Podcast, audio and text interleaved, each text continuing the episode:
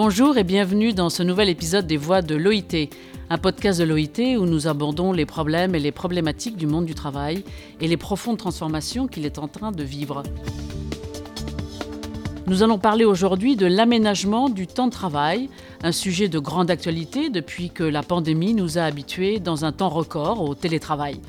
Selon un nouveau rapport de l'OIT, des heures de travail réduites ainsi que des aménagements plus flexibles en matière de temps de travail, comme ceux auxquels on a eu recours pendant la crise du Covid-19, peuvent être favorables à la fois à l'économie, aux entreprises et aux travailleurs, et peuvent aussi jeter les bases d'un meilleur équilibre entre vie professionnelle et vie privée, ce que finalement nous cherchons tous.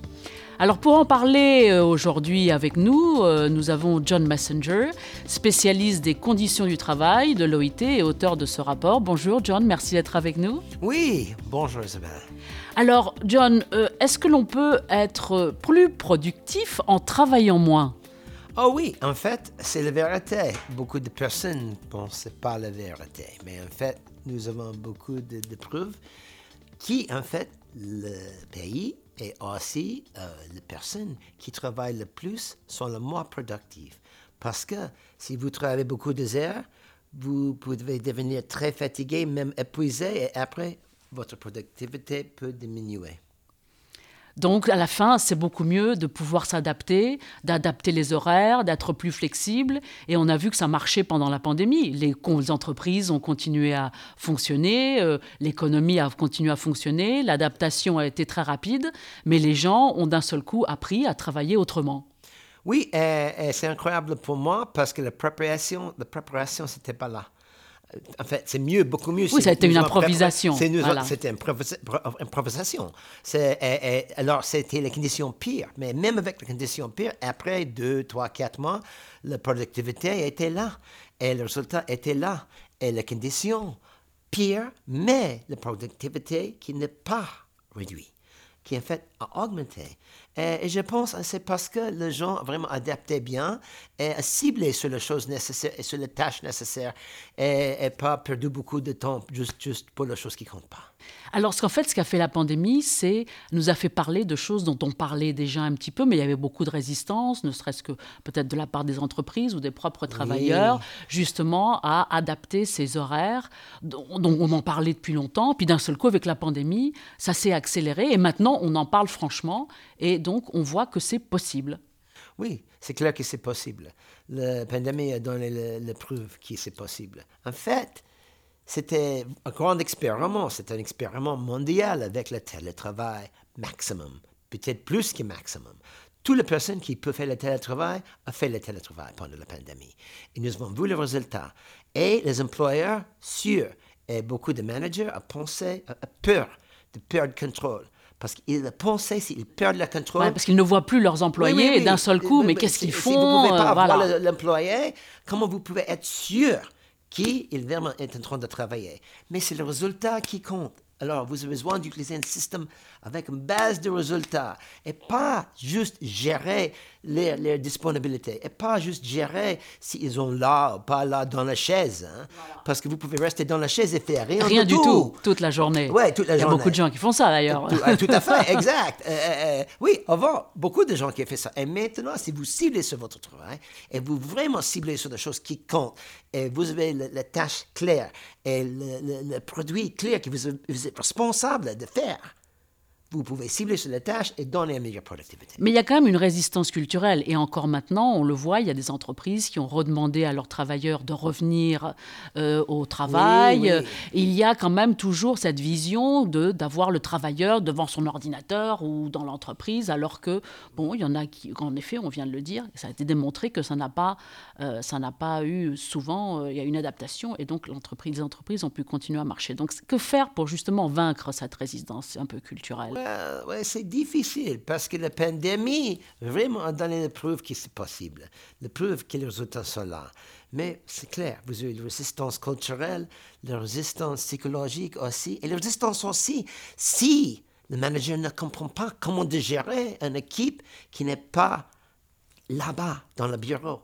En fait, quelque chose que vous pouvez utiliser, c'est la formation, pas juste pour les employés, mais aussi pour le manager, pour les employeurs, pour le manager, pour le responsable. Comment vous pouvez gérer une équipe virtuelle, en fait, une équipe qui est dispersée, une équipe qui, peut travailler de, partout, en fait. Et c'est différent, vous avez besoin d'utiliser les résultats, vous avez besoin d'utiliser certaines techniques pour faire la communication, pour assurer que la communication continue et pour assurer que vous pouvez gérer l'équipe correctement. Mais ce n'est pas la même technique que vous utilisez dans le bureau.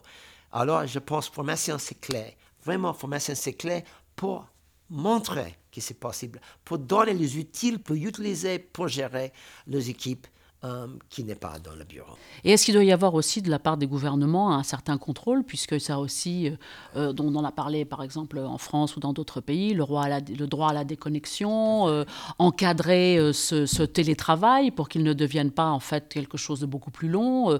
donc quel est le travail du point de vue des gouvernements? Quelles sont les nécessités d'encadrement de, ce, de cette nouvelle forme de travail? Oui, c'est vrai, mais c'est vrai. La chose intéressante aussi, c'est parce que en fait, les gens qui font le télétravail ont tendance à travailler plus des heures que les gens au bureau. Et ça, c'est pas la chose que les employeurs peuvent penser. En fait, ils pensent qu'ils vont travailler moins, mais les, travailleurs travaillent plus, en fait, et produisent plus. Alors, vous avez besoin d'avoir un encadrement. Mais vous avez besoin d'avoir quelque chose, une réglementation flexible, pas trop rigide, pas trop stricte, mais quelque chose qui peut protéger le travailleur, assurer qu'il peut déconnecter, pas juste pour le week-end, et aussi chaque jour, et aussi pour une période de, de, de, fête et de vacances aussi. Vous avez besoin d'avoir le droit à la déconnexion ou, au minimum, une pratique, une pratique de la déconnexion. Et comme ça, vous pouvez assurer que le travailleur peut bénéficier de, de, repos qui est nécessaire, en fait, pour leur vie personnelle, mais aussi il a besoin de, reposer aussi pour, pour, augmenter la productivité. Parce que si vous êtes trop fatigué, comme nous avons discuté, que vous êtes épuisé, vous ne pouvez pas produire au même niveau. C'est pas possible. Et en plus, si aussi beaucoup de gens ont découvert que toutes ces heures qu'ils passent dans les transports en commun pour aller au travail, ils peuvent les utiliser pour faire d'autres choses, pour être plus avec leur famille ou pour être plus euh, chez eux. Donc il faut trouver quand même un certain équilibre et il faut que cet équilibre soit quand même encadré et soit euh, réglé. Euh, est-ce qu'il faut que ça soit au sein des entreprises, que ça justement, que ce, plus peut-être qu'au niveau des gouvernements, que ce, que ce dialogue et que ces questions doivent être abordées? Oui, c'est très important, je pense. Pas juste au niveau d'un pays euh, ou secteur, mais aussi au niveau des entreprises ou organisations, comme le BIT par exemple. Vous avez besoin d'avoir quelque chose de règles spécifiques, comment de, gérer le télétravail, mais aussi la bonne pratique. Aussi, les gens ont besoin d'être bien formés. Aussi, vous avez besoin vraiment d'avoir un dialogue entre le, le manager et le, travailleur concernant comment de faire ça. Et ça inclut aussi les tâches et les produits de qui ils sont responsables. Et comme ça, vous pouvez obtenir une situation euh, en fait gagnant-gagnant où les employeurs peuvent gagner un bon résultat et le travailleur peut protéger leur vie personnelle et aussi travailler avec un maximum d'efficacité. Mhm. Aussi, il y a aussi, ça a créé aussi d'autres dissensions à l'intérieur du monde du travail parce qu'il y a des professions qui ne peuvent pas euh, être faire du télétravail et qui doivent continuer à avoir une forme plus traditionnelle euh, de travail. Donc ça crée aussi des dissensions, des, des, des, tensions au sein du monde du travail. Donc comment, comment résoudre ça pour les professions qui ne pourront pas vraiment changer de mode de travail, ils ne pourront pas vraiment s'adapter à la flexibilité. Oui, moi, j'insistais il y a longtemps que c'est possible de, de, trouver la flexibilité même au sein du bureau, parce qu'avec les horaires flexibles, vous pouvez avoir des horaires flexibles, en fait, une plage des horaires flexibles, même dans le bureau, où vous pouvez arriver plus tard si vous avez besoin, par exemple, de porter vos enfants à l'école, où vous pouvez aussi partir plus tôt si vous avez besoin de, de, de, Aller les chercher à l'école ou, avoir d'autres tâches de famille ou avoir euh, un parent malade, ou, euh, etc. Vous avez une réunion euh, avec le, professeur à l'école, quelque oui, chose comme ça. Oui, aussi des possibilités de formation en parallèle. Tout à fait. il y a beaucoup de possibilités. Mais vous, Même les semaines de quatre jours, oh, oui, parlons-en. Oui, même les semaines de quatre jours, exact. Ou une semaine comprimée de quatre jours. Absolument, c'est aussi... Oh, légère, légère comprimée. Voilà, mais on en parle maintenant. Avant, c'était qu'une petite minorité et maintenant, c'est devenu un vrai sujet dans ah le monde du travail. Donc ça, c'est quand même la grande nouveauté. Ça, c'est une nouveauté, en fait. Mais je pense que c'est tout, tout les choses qui, qui, qui étaient, comment on veut dire, qui étaient le résultat de la pandémie, l'expérience de la pandémie, où les gens... très marquante. Oui. Vraiment un avant et un après. Oui, oui. C'est vraiment, c'est vraiment un change dramatique parce que les gens pensaient différemment maintenant. Je pense nous avons réalisé ça avant. Et on ne retournera pas en arrière. Non, non, non, on ne retournera pas. Parce que les gens comprennent maintenant, vraiment comprendre, que la vie, la vie est courte et la vie est fragile. Il n'y a pas de garantie. Un jour, vous êtes ici, un autre jour, peut-être, vous n'êtes plus ici. Vous avez besoin de profiter maintenant, alors vous avez besoin de cibler sur le travail pendant la période de travail, mais aussi, vous, vous avez besoin de faire les choses personnelles. Vous ne pouvez pas juste faire un sacrifice pour le travail, faites le sacrifice, faites le sacrifice et oubliez votre vie personnelle. Je crois que pour en plus, pour les jeunes travailleurs, c'est devenu vraiment une condition essentielle de ce qu'ils veulent ou ce qu'ils recherchent dans un travail, une plus grande flexibilité. Absolument. Et ça, c'est quelque chose qui est maintenant euh, une des bases de ce qu'ils recherchent, non? Il est devenu un avantage compétitif pour les, entreprises aussi. Si j'ai géré une entreprise, je peux dire, je vais je vais donner vous le maximum de flexibilité et je ne suis seulement sur le résultat. Et il y a beaucoup d'entreprises très intelligentes qui ont compris qu'ils peuvent obtenir un avantage compétitif pour, recruter des gens, pour recruter les meilleurs éléments, pour les meilleurs éléments, pour les gens avec la compétence, la mieux compétence. Et bien, par dire, OK, mais c'est vraiment. maximum euh, c'est vraiment, pour le résultat. Absolument, mais c'est vraiment un changement parce que par exemple, dans les, oh, dans les high-tech, euh, euh, par exemple à Palo Alto, etc., l'idée en fait c'était de les avoir le plus longtemps possible dans le bureau. On leur donnait toutes sortes d'avantages, les free lunch, des, oh, toutes sortes de, On vous transporte au bureau en bus, des jouets, etc. Maintenant, au contraire, c'est non, non, délocalisez-vous, mais aussi en fonction, votre salaire va changer si vous vivez dans une ville aussi moins cher. Donc c'est aussi euh, des ajustements aussi économiques en fonction de où, est le, où, se situe le travailleur. Oui, c'est vrai, c'est vrai. Mais ça dépend si vous travaillez toujours à distance, à distance, ou vous trouvez hybride. Hybride. Parce que c'est pas vraiment facile de venir à longue euh, distance hein, tout le temps, tout le temps. Même deux jours par semaine, si vous avez besoin de, de venir trois heures, quatre heures, cinq heures, ça c'est difficile. D'ailleurs, la formule hybride semble être la préférée, non? Un, peu, un petit peu de bureau, un petit peu de chez soi, pas trop tout le temps chez soi, parce que bon, à la fin, on s'ennuie. Euh,